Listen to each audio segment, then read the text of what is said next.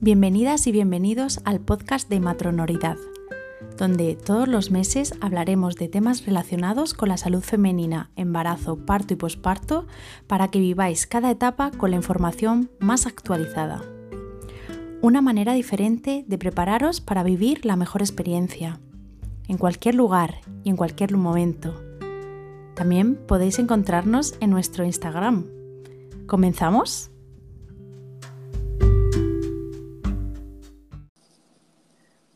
Buenas y bienvenidas a nuestro podcast de matronoridad. Eh, yo soy Laura, soy matrona, soy tu matrona positiva en Instagram y eh, trabajo en Inglaterra, en Reino Unido, en Londres más específicamente. Em, me trabajo en el hospital, pero trabajo en, muchas áreas, trabajo en comunitaria, trabajo en, partos de bajo riesgo, partos de alto riesgo, en cesáreas y en muchas otras cosas. Y hoy vamos a hablar de un tema muy interesante con Susana. Susana, preséntate. Hola, yo soy Susana, soy matrona también, eh, pertenezco al grupo de matronoridad eh, yo vivo en España, vivo en Pamplona y soy la directora de un centro que se llama Centro Maternalia. Eh, trabajo sobre todo eh, lo que es el seguimiento de embarazo, la preparación al parto y también la atención al parto en casa para las mujeres que buscan esta opción. Así que bueno, vamos a, empezar si quieres, Laura. Sí, vamos a hablar de un tema muy interesante hoy, ¿verdad? El de las sí, Vamos a aprovechar que estamos en abril. Ya sabéis que abril es el, mes de la concienciación sobre las cesáreas y pues vamos a daros un poquito de información y vamos a debatir un poquito también esto, ¿no? Mm, ¿Qué te parece? Pues sí, pues me parece perfecto. Eh, vamos a hablar de, Vamos a empezar por el principio, ¿no? ¿Qué es una cesárea? Mm. Eh, para mí una cesárea, bueno, para todo el mundo, es una cirugía abdominal mayor, ¿vale? Es una cirugía que es una cirugía pues con, riesgos, con sus riesgos, con sus capas de, músculos, de fibras, etcétera, ¿no? Y hay varios tipos de ella. Está la programada y la de emergencia. Dentro de la emergencia también tenemos tipos de emergencia. Eh, y bueno, tenemos. Eh, vamos a hablar un poquito de los riesgos que, conlleva, ¿no? eso es. Es una cosa. Es que una, una cesárea, ¿verdad? Es es una, tiene que ser siempre la última opción, digamos, ¿vale? Porque eh, sí que tiene muchos más riesgos eh, que un parto vaginal, tanto para la mujer como para el bebé, ¿vale? Eh, para la mujer, ¿cuáles pueden ser estos riesgos? Pues, bueno, todos los derivados de que estamos hablando de una cirugía mayor y pues todo lo que son riesgos que conlleven pues una infección de la herida, una infección de orina, problemas derivados de la eh, digamos, de la propia eh, cirugía en sí. Eh, hay mayor riesgo de sangrado. la mortalidad, si la comparamos con un parto vaginal, es cuatro veces más elevada, cuatro a uno. O sea, que no es una cosa a tomarse tampoco a la ligera. Tenemos también, sabemos que cuando un parto es por cesárea hay más riesgo que en el próximo embarazo la placenta se coloque eh, en la zona donde ha habido esa cicatriz de la cesárea, con lo cual hay más riesgo de lo que se llama un parto, o sea, una placenta previa o total o parcialmente oclusiva, ¿vale? Y luego para el bebé conocemos sobre todo dos riesgos, que es uno, eh, mayor dificultad a esa adaptación respiratoria, ¿no? Eh, insuficiencia respiratoria o morbilidad relacionada con estos temas. Em, y fijaros qué interesantes estas cifras un, parto, un bebé nacido por parto vaginal eh, hay un riesgo de un 0,6% ¿no? de este tipo de complicaciones. Cuando es una cesárea y es una, además, además, una cesárea programada, el riesgo es del 12,4%. Fijaros qué barbaridad, es 12 veces más alto. Y lo que es interesante aquí también es cuando la cesárea es intraparto, es decir, hemos estado haciendo un trabajo de parto y por lo que sea tenemos que terminar una cesárea, el riesgo baja y se queda en un 5,6%. O sea que es muy beneficioso para nuestro bebé. Este trabajo previo de parto, estas contracciones, estas hormonas, todo esto importa. Que a veces las mujeres aquí, ¿verdad? Eh, lo ven un poco como un fracaso o algo innecesario. Exacto. A ver, em, a mí me parece, sinceramente, o sea, la cesárea es una, es una operación que salva vidas, Mm. tanto de la madre como del bebé, y cuando está eh, hecha, cuando está bien indicada, es algo, es algo que a mí, bueno, me parece una, una cirugía pues muy necesaria, ¿no? Eso es. Pero claro, eso conlleva unos riesgos Mm. para la mamá y el bebé que hay que Mm. tener en cuenta, porque hay mucha gente que, que por no, pues eso, le tiene miedo al parto y tiene miedo de, pues, Sí. el dolor o lo que sea. Eh, y bueno, pues queremos hablar también de, de tanto las cosas buenas de las cesáreas, que tiene, pues eso, que salva vidas, Mm. como las cosas, pues, malas, ¿no? En este Mm. caso, Mm. eh, os hemos contado un poquito, ¿no? De, de esos riesgos para el bebé, para la mamá.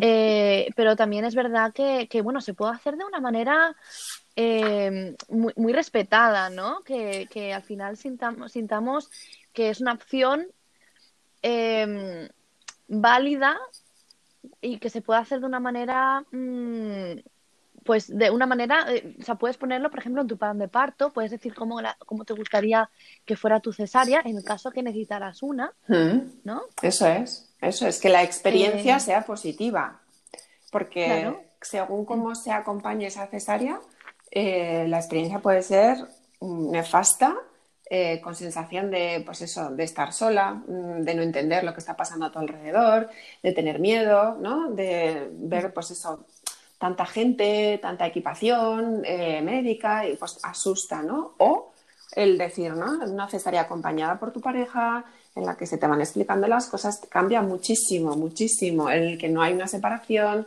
no tiene nada que ver una con la otra. Y una cesárea es un parto. Es que a veces se nos olvida, ¿no? Que es que es el parto de esta familia, es el, el nacimiento de este bebé. Y tiene el mismo derecho a ser una experiencia positiva como cuando es un parto vaginal.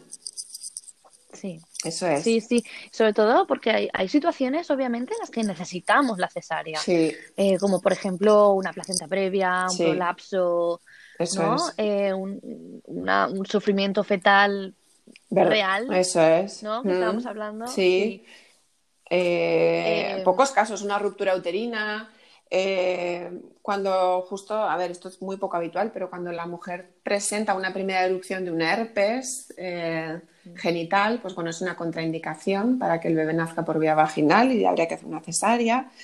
Eh, una presentación en transversa, estamos dilatando y el bebé se coloca, digamos, vez de con la cabeza abajo o el culo abajo, pues a izquierda y a derecha, ¿no? Y bueno, pues eso está, pues es un motivo de cesárea, que algunos también, algunos, algunas veces pasa, no es muy habitual, pero puede pasar. Entonces son, son, ya veis que son casos como muy médicos, o sea, es una causa muy justificada, muy médica, ¿no? Una placenta previa, un, pues este tipo de un prolapso, que también es muy poco habitual. En estos casos sí que es una motivación verdadera, ¿no? El hacer la cesárea. Y, y la verdad es que en estos casos es una operación que salva la vida del bebé. La vida, Eso es. sí, sí, sí. Mm, Y no nos tenemos que sentir menos mujeres o peores madres por haber tenido una cesárea o por haber tenido un, haber empezado a tener contracciones, haber empezado tu parto y por alguna razón, como por Mm. ejemplo eso, un Mm. prolapso, un, un sufrimiento fetal real o un Sí. problema de este tipo que hemos Sí, hablado, eso es. eh, pues que termine la cosa en cesárea, pues eh, somos igual de buenas madres. eso o sea, es. Eso es. no, no nos tenemos que, No nos que sentir. Exacto, no nos tenemos que Mm. sentir peor, ¿no? Mm. Eh, a lo que a mí sí que me gustaría, por ejemplo, es que eh, existieran mejores opciones en, en general, ¿vale? Sí. Como por ejemplo que tu pareja pueda estar contigo, que es tan importante tener a alguien que Buah. tú conoces, una cara conocida, obviamente. Sí, sí, sí. Es es súper súper beneficioso tanto para la madre, obviamente, como para todo, todo, Para- todo cambia, todo cambia. No tiene nada que ver, es lo que se conoce como cesárea respetada, ¿no? Que también es un nombre que chirría un poquito, a mí me chirría, ¿eh? Porque Sí. obviamente todo lo que no se hace así es no respetado, o sea, es, ¿no? Dices, si esto es respetado, lo otro no es respetado.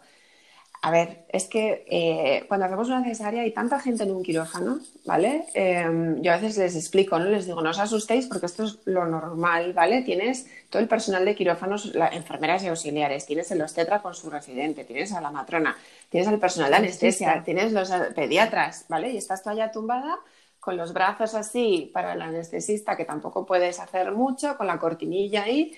Y claro, fíjate lo fácil que es, ¿no? El poner un taburete al lado de la cabeza de la mamá para que su pareja se pueda sentar ahí al lado de ella. O sea, es que no hace falta nada más.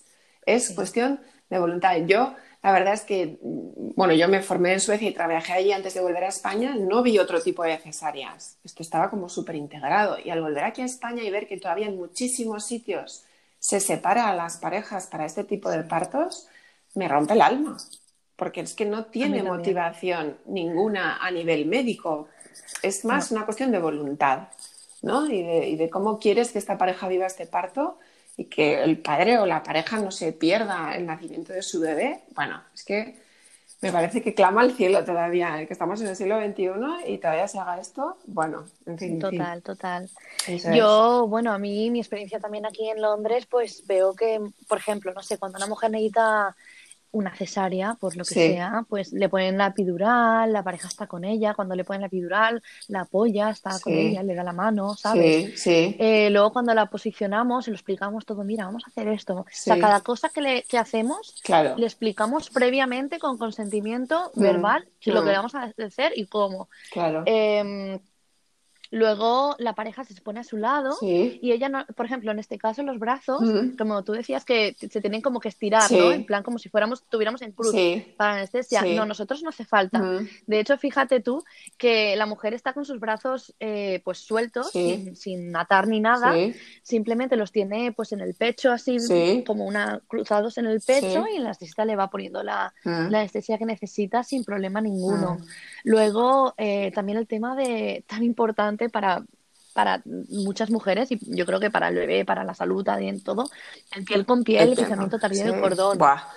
Que también se puede hacer en cesáreas, es que es, tan... Se puede hacer, yo lo he visto mil millones de veces, realmente es que no, no es algo a ver, a no ser que, como decíamos, que el bebé tenga un problema, que no, esté respirando, lo que sea, pero vamos, que eh, em, cuando el, el, obstetra tiene al bebé ya Hmm. en, las manos, hmm. pues se lo, primero que se lo enseña, lo, lo, ayuda un poquito con la toalla, ¿no? Le, ayuda un poquito, una toalla estéril, claro. Y lo enseña a la mami. Sí, por encimita de la cortinita, sí. Por encimita de la cortina, no, no pasa nada, ¿sabes? A la mami y al, y al padre, hmm. obviamente, los dos están ahí.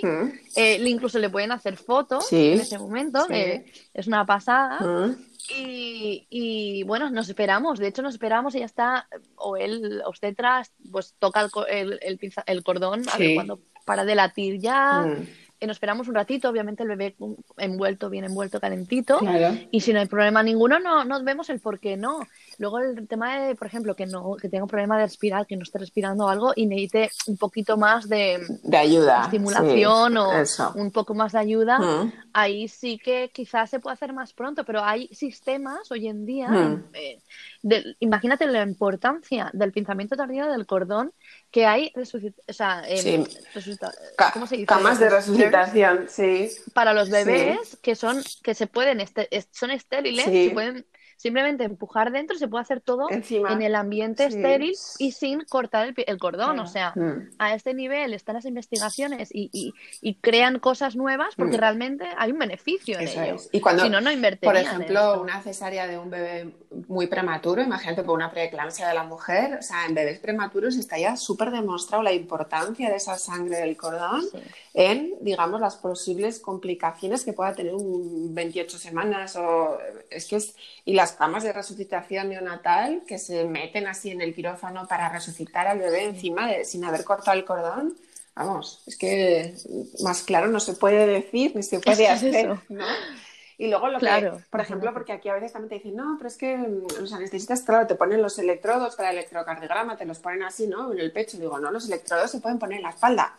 O sea, a las mujeres que van a coger a sus bebés encima, el, el anestesista les pone los electrodos en la espalda y no hay nada ahí encima. Entonces, una vez que el bebé ha nacido y está bien, encima de su madre, se puede agarrar al pecho en quirófano, porque... Sí, sí, total. Sí, claro que, sí, sin, sin ningún tipo de problema, porque eh, muchas veces también las mujeres no saben que lo que es una cesárea en sí, la operación en sí, desde que se empieza, ¿no? La gente, bueno, el personal de quirófano suele presentarse, ¿no? Y pues yo soy tal, yo soy tal, no sé qué tal, tal, vamos a empezar, ¿no? hacen así una pruebita, notas esto, ¿no? Tal, perfecto, bueno, se empieza y es que en cinco minutos ese bebé está fuera, o sea, es muy rápido. Pero el cerrar, ¿no? El, el que salga la placenta, el ver, controlar el sangrado y el suturar es lo que lleva tiempo, ¿no?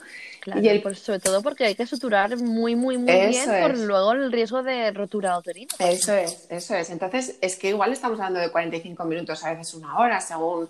Entonces, el, poder estar ahí con tu bebé encima, eh, pues eso, viéndole, enamorándote con toda esa oxitocina al pecho, es que es súper, fíjate cómo cambia la experiencia eso a estar allá sola, han sacado a tu bebé, tu pareja tampoco está y no sabes nada. O sea, es que no tiene nada que ver, no tiene nada que ver. Sacar a tu bebé, eso es lo que me... Sí, ¿ves?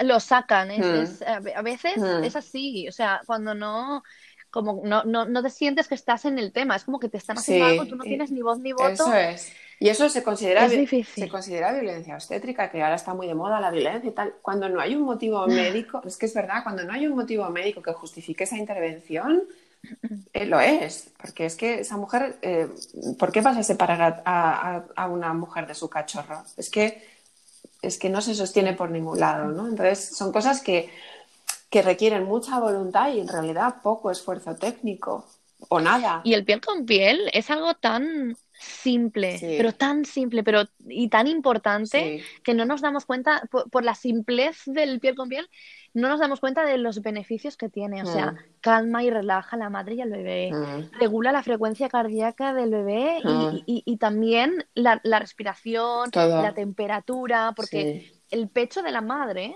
o sea, eh, se regula la, a la o sea, sube, la temperatura del pecho de la madre sube para, regular el, para calentar al bebé a la temperatura que el bebé necesita. O sea, pasada. Fíjate cómo, cómo funciona nuestro cuerpo, ¿no? Es una pasada, es sí, sí. Tremendo. Yo me acuerdo, hace poco, bueno, hace unos meses acompañé una cesárea en un hospital privado y tenía el pediatra encima y Y estaba el bebé encima de la madre y el pediatra estaba muy nervioso, que, que es que estamos a 18 grados aquí en quirófano. Le digo, tú no te preocupes, que está encima de su madre y este bebé está a 36 grados sin ningún tipo de problema. Mira cómo cuesta eh, los cambios. Le pones, le mm. pones, obviamente, pues, algo por una mantita encima para no la parte. Sí, claro. Pero, ya está. pero vamos, que mm. o sea, no, no, tiene por qué haber problema en hacer eso me parece algo que es o sea, fundamental, en, cualquier, sí. en cualquier a no ser que necesite una anestesia general, que eso ya sí es súper extraño, súper, súper extraño. Eso es. Y bueno, es una emergencia, eso sí que es una emergencia. Tenemos las cesáreas, digamos, eh, de urgencia vital, en la que desde el momento en que se toca el botón ¿no? y se dice hay que hacer una cesárea, tenemos cinco minutos. O sea, en esos casos es que no da tiempo ni a poner una raquidia, eh, pues lo que no es entrar a quirófano, una mascarilla y la madre se duerme en cuestión de segundos y se empieza la cesárea, ¿no? Pero ahí tenemos un riesgo vital, ya sea para la mujer o para ese bebé. Y claro, en esos momentos la seguridad médica es lo que, es lo que hay que priorizar, vamos. Sí, aún así siempre hay unos minutos, dependiendo, ¿vale? Pero siempre hay unos pequeños minutos que se puede, por ejemplo, poner una vía o lo que sea, o si estás en un parto en el centro de nacimiento de bajo riesgo, por ejemplo, como el que yo eh, trabajo, mm, ¿sabes? Se, detecta rápido y sí queda tiempo a todo. Ya, sí, sí. es raro que, pase ese caso. Es muy raro. Pero sí. es, lo que tiene, ¿no? Es súper raro, mm. pero bueno. Un prolapso de cordón, por ejemplo, a, mí ya me ha pasado alguna vez de tener que estar yo debajo de la, de la mujer. Sí, o sea, con los dedos metidos, metidos eh, hasta que. Para, un prolapso de cordón, no sé si sabéis, es el, el, el, cordón se prolapsa por delante de la cabeza y la cabeza presiona, entonces pues se corta, digamos, el flujo ¿no? por el cordón. Entonces, pues es que es una urgencia muy vital para ese bebé. Entonces entrará. Es cuando el cordón está por delante de la cabeza. entonces, claro, al presionar no le llega al bebé pues lo que tiene que Claro, entonces con dos dedos dentro ya no los puedes sacar porque tienes que estar presionando esa cabecita hacia arriba para intentar disminuir la presión. Y ahí está, debajo de, de, la mesa de quirófano con los dos dedos metidos hasta que, hasta que naciese el bebé. O sea, pero fíjate qué situaciones son tan raras que es que no podemos establecer una norma de eso. Ahí está el problema. Claro. Es que es... Claro. Mm. Y el problema viene aquí, ¿no? Cuando abusamos ¿no? de, de las cesáreas. Porque, como todo, tiene su indicación médica y saltarnos esas indicaciones pues tienen efectos en la salud, ¿no? Lo que ya hemos hablado antes de esos riesgos. Yo he mirado un poquito los datos que tenemos de España y bueno, en España andamos, la, Organización Mundial de la Salud recomienda no sobrepasar, estar entre un 10 y un 15%, ¿vale? De casos, de, de, partos que terminan en cesárea. Pero es porque esos, ese 10-15% son los casos que lo necesitan. Que lo necesitan, claro que sí. Exacto. Eso es, ¿vale? Entonces, hay que estar más o menos en esas cifras. En España estamos en un 25%. O sea que queda mucho trabajo por hacer, ¿vale? Y aquí también mirando un poquito el mapa por comunidades, bueno, pues también es interesante saber que también depende de donde una viva, pues va a tener más o menos probabilidades de... Um, y, de y de España tenemos solo cuatro comunidades que cumplen, digamos, este tanto por ciento. Y son eh, Navarra, el País Vasco, Aragón y Canarias son las más bajitas. Y luego tenemos un montón de comunidades en, medio y luego las más altas son tres, que son Baleares, Valencia y Extremadura. Fíjate que eh, ya, tú que eres valenciana. Yo que soy de Valencia. Aquí una navarrica y una valenciana. Fíjate, estamos en los dos. Pero es que, a ver, pues o sea, llegan al 34%. O sea, fíjate. Números innecesarios. llega un momento que hmm. o sea, no, está justificado muchas veces, por desgracia, ¿no? No, eso es. Em, pero bueno, por ejemplo, hay cosas como el parto en nalgas, eh, que no muchos hospitales no lo ofrecen. Hmm. Y, bueno, se, se, podría ofrecer, ¿no? Se podría, eh, pues eso, eh, darles training, darles cursos a las matronas para que lo. Formación, exacto. Sí para que lo puedan hacer. Aquí mm. es cosa de matronas, a no ser que. O sea, a no ser que tenga otro, otro problema como una, una cosa de sí, o lo que sea, ¿no? Eh, sí. No tiene por qué, por qué tener, haber un obstetra ahí, a no ser que sea necesario. Sí, aquí, aquí la verdad es que depende mucho del hospital. Si tienes. Eh, un bebé que está colocado en nalgas, es un poco tu trabajo, el ir buscando un hospital que te pueda ofrecer esa posibilidad. Y la verdad es que ni, de lejos son todos, ni de lejos. Aquí en Navarra, desde luego, no. Eh, sí que, bueno, partos de nalgas de em, partos gemelares y el segundo viene de nalgas y se tiende eh, vaginal, pero eh, así de primeros, o sea, embarazos únicos y primeros bebés no. Y bueno, es una pena porque sí que también, también hay, yo creo, el último estudio que leí fue un estudio en Canadá que pues empieza a demostrar esto de que no, que los riesgos del parto de nalgas son menores que los riesgos asociados a la cesárea, ¿no? Por un bebé de nalgas. Pero es lo que dices, que es que se llevan haciendo cesáreas tantos años en nalgas que hay muchos profesionales que no saben atender partos de nalgas porque nunca lo han visto. Ya, sí, sí, sí, eso es verdad. Es que, y ahí, es, es, un arte esto del parto de nalgas y es el hands off, ¿no? El no tocar, el no tirar y el no hacer Sí, el no tocar y el saber cuándo tocar el qué en el momento exacto. Eso es, eso es. y qué posición. Mm. Y cosas mm. así, ¿sabes? Mm. No... Pero es otra vez formación, es formar y, y volver un poquito a... Las nalgas al final es una variación dentro de la normalidad, no es una patología en sí, ¿no? Como hemos hablado antes, ¿no? Una placenta previa no, su bebé que está colocado de nalgas y ya está. Sí, sí, y hay algunos que no se sabe hasta última hora, a lo mejor está con contracciones y eso. Eh, hay, hay, bastantes, de hecho, que no se detectan antes del parto, sino en el momento del parto. Porque, bueno, sabéis que los bebés se, se pueden girar en cualquier momento, ¿no? Sobre todo cuando, en, cuando ya, pues ese segundo o el tercero, pues se, se, suele mover más a última hora, ¿no? que hay mucho más sitio. Eh, sí.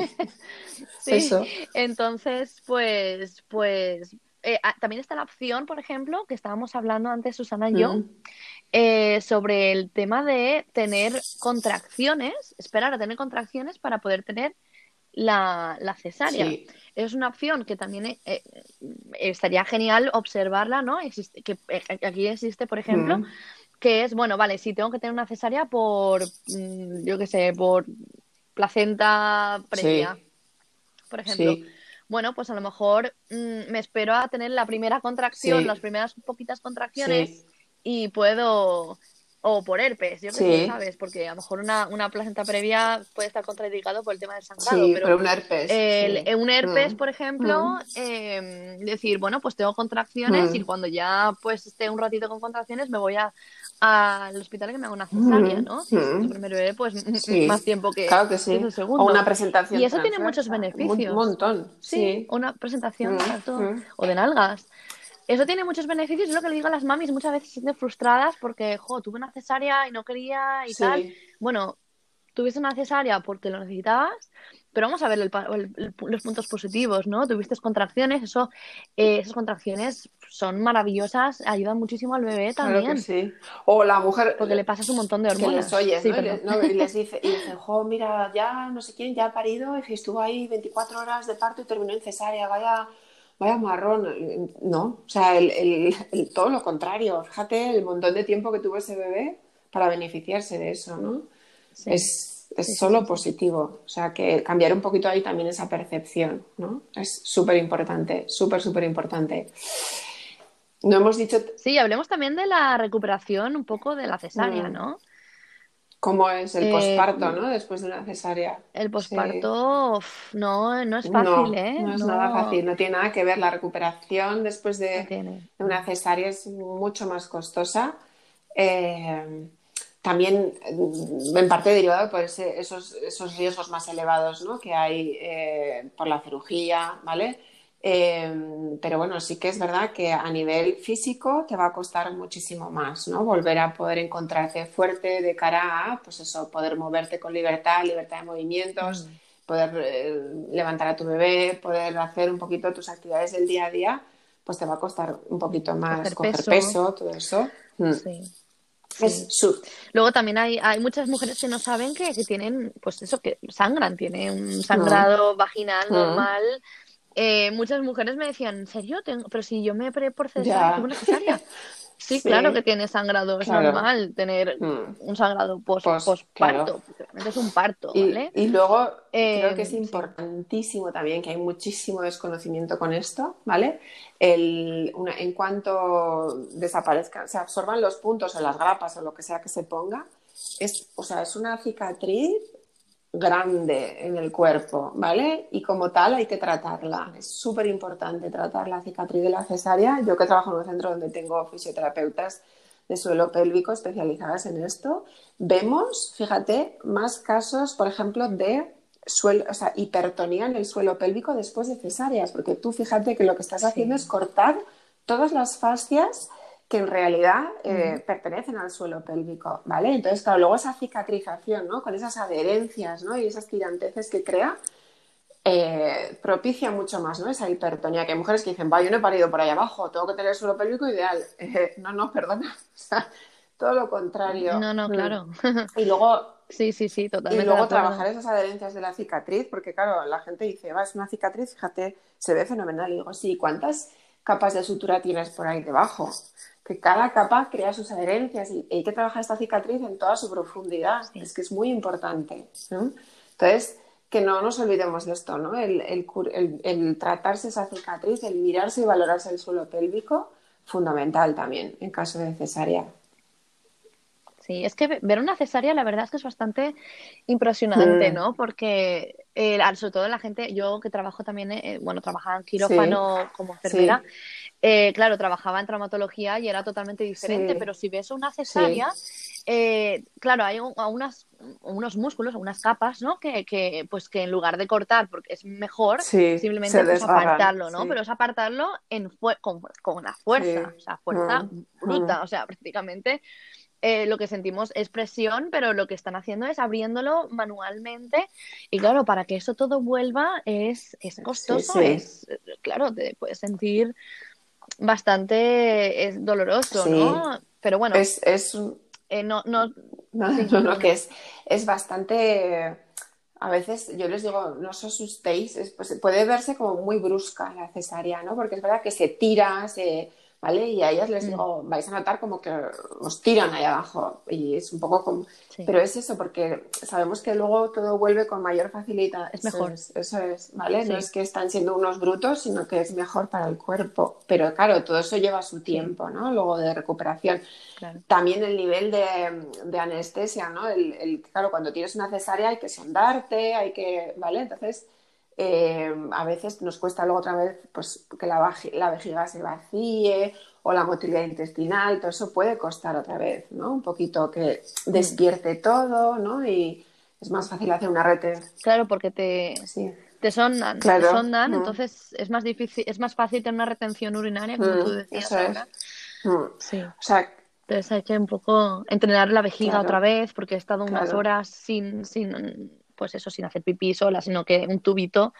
Pues... Lo ha hecho por ti, ¿no? Eh, sí, lo ha hecho por ti. Y luego es que es eso, que mm, em, también eh, sí que es verdad que después de una cesárea, mm, pues las matronas que estén cuidándote y así después van a estar insistiendo mucho, ¿no? En que te intentes mover cuanto antes, ¿vale?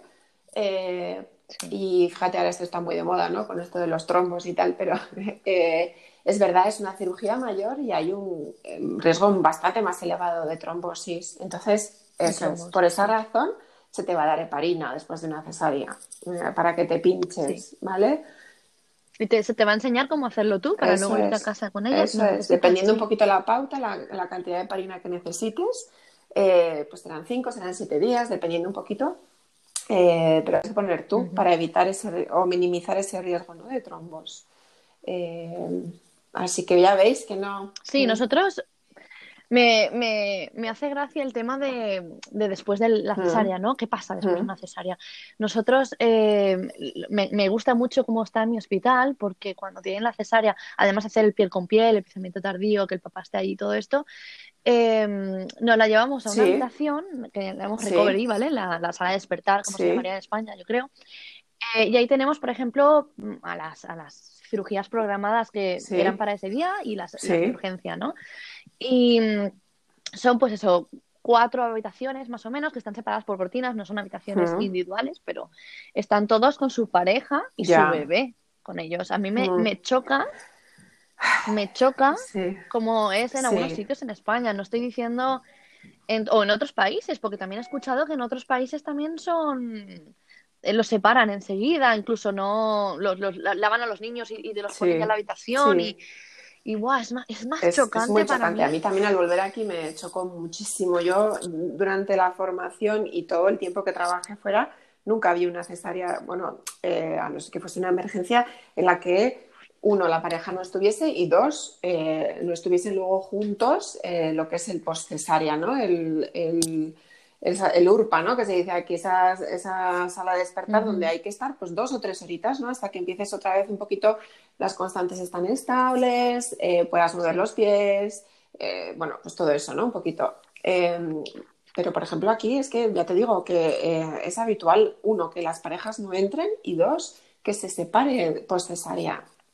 Y esto, vamos, yo creo que es importantísimo que cambie, y que desde luego las... Que cambie, a mí me rompe el corazón. Y, familias que vayan a dar a luz eh, sepan que esto es un derecho, o sea, que es que no hay un motivo médico para hacer esto, ¿vale? Entonces, eh, hay que hacer ruido.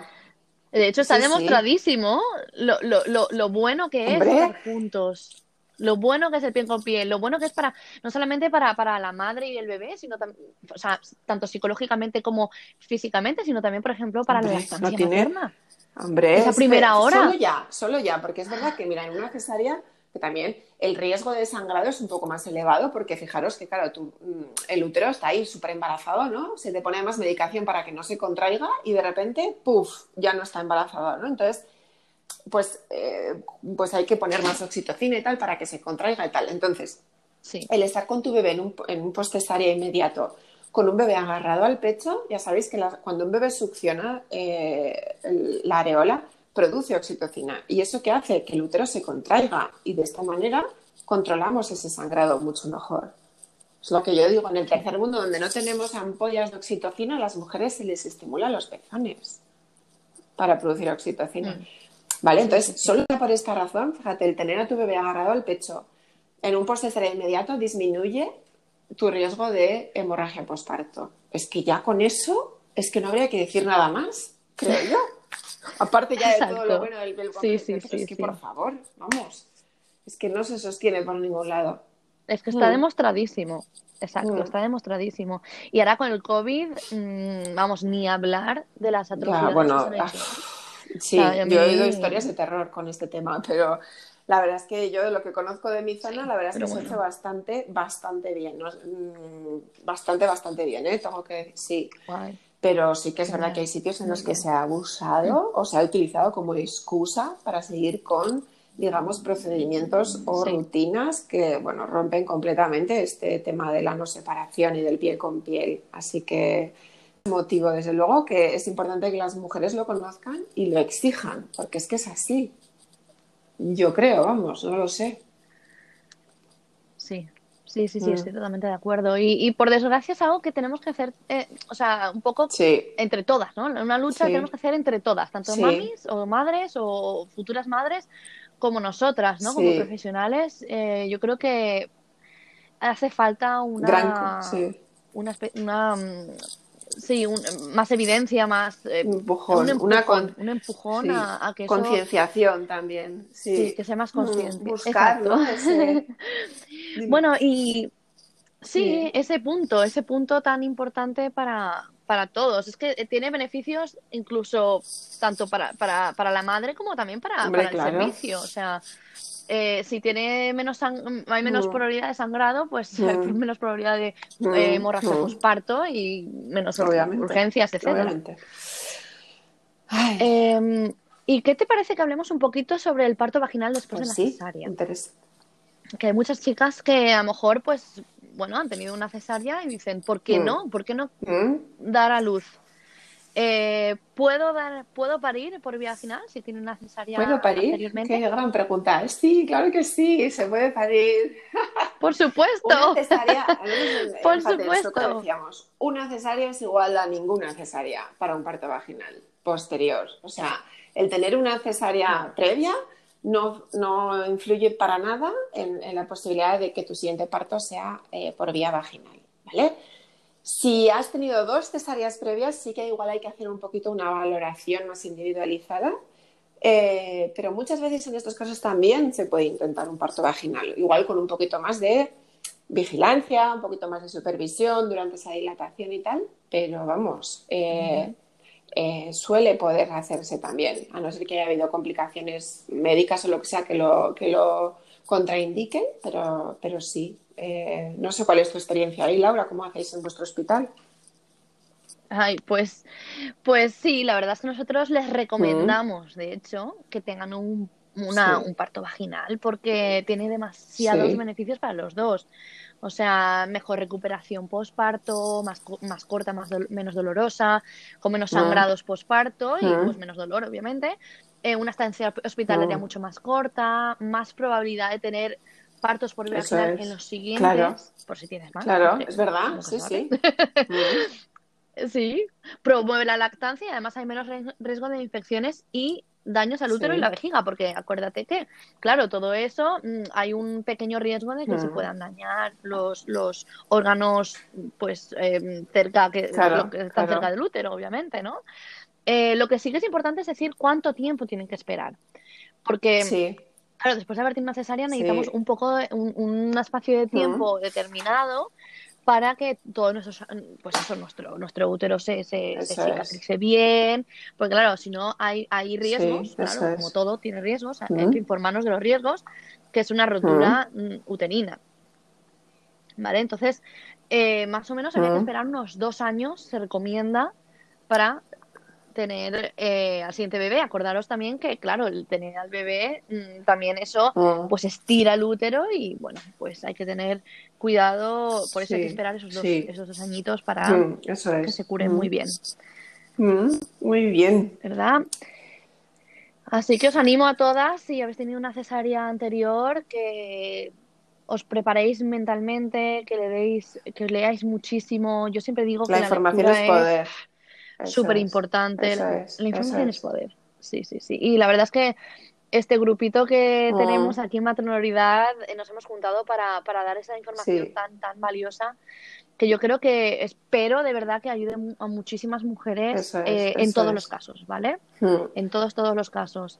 Y me parece muy, muy bonito lo que, lo que estamos haciendo. Eh, y espero, bueno, que estemos aquí por mucho, mucho tiempo, muchos años. Ayudando y acompañando, eso es. Y Unidas. con además un grupo que es tan, tan mixto, con profesionales de, pues eso, con experiencia en tantos campos diferentes, para intentar cubrir todos los aspectos diferentes de todo lo que es el la sexualidad y la maternidad y el posparto y la menopausia y es que, bueno, la matrona está aquí para acompañarte muchos años, no solo el parto. Eso es, sí, y en muchos ambientes, exacto. Y es que realmente tenemos más que dar sí, eso de es, lo que, eso de lo que nos dejan, ¿no? Ahora mismo, por ejemplo. ¿no? Sí, sí. Sí, Sí, yo veo, esa, me cuentan muchas cosas y veo cosas que, pues eso, Sí. que pasan en España y, y digo, ojo, nosotros Sí, podemos hacer es, mucho más, es. podríamos, Y se y empieza podemos, y se desde puede. aquí, desde la divulgación, desde el, de, el- pues eso, de la evidencia de lo que conocemos,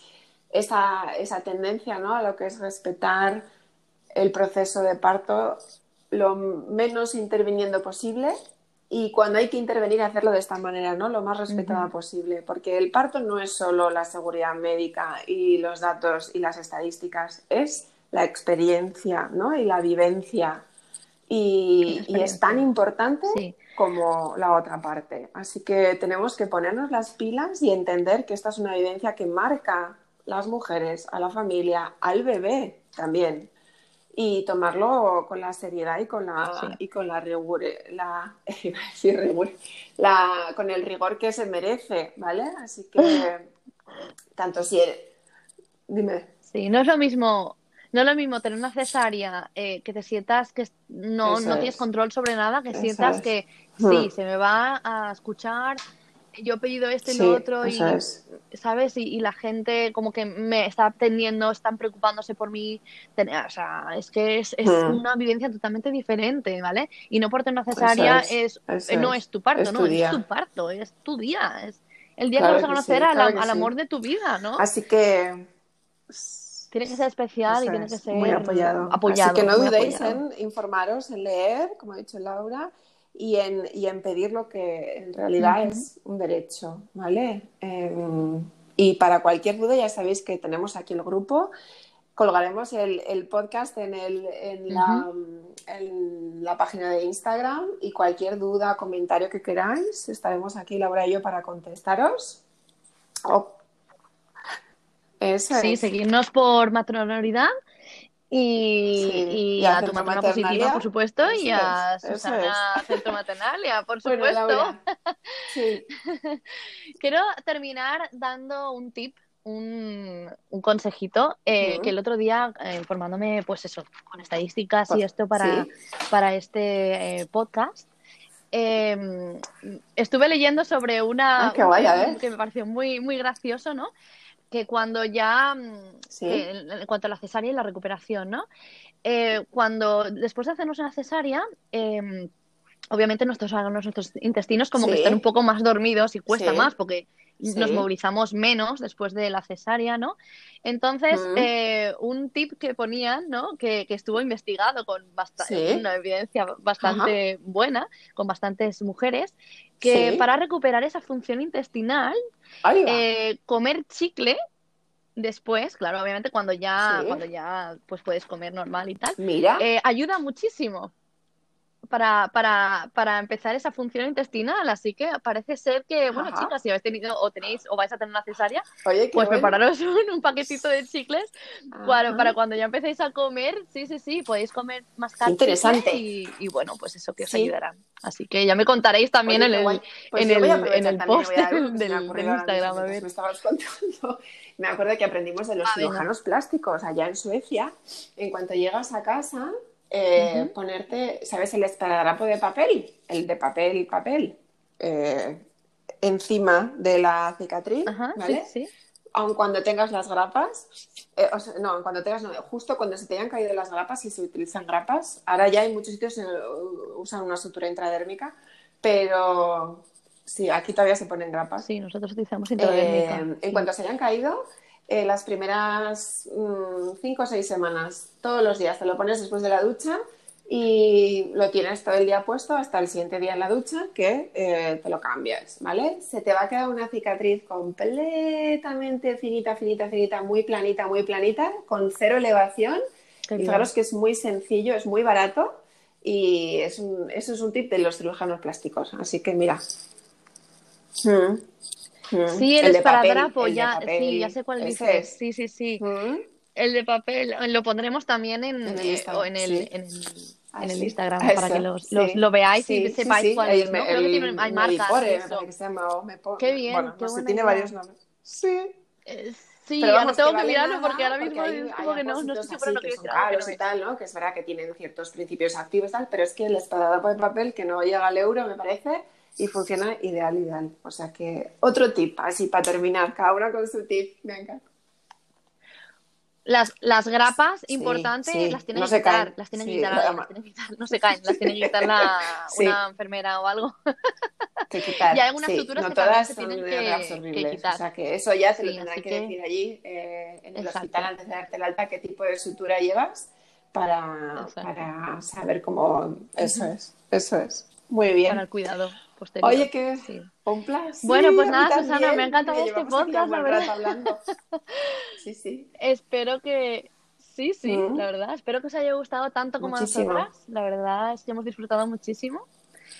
Y bueno, nos vemos en otro, post de, en otro podcast de Motronoridad. Muchos más viniendo. Que faltan, hay muchos, muchos más. A todos. Y a ti, Laura. Chao. Muchas gracias, Susana. Chao.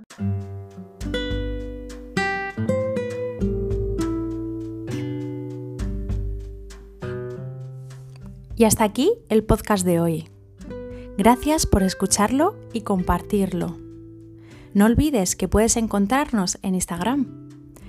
Nos vemos en el siguiente capítulo.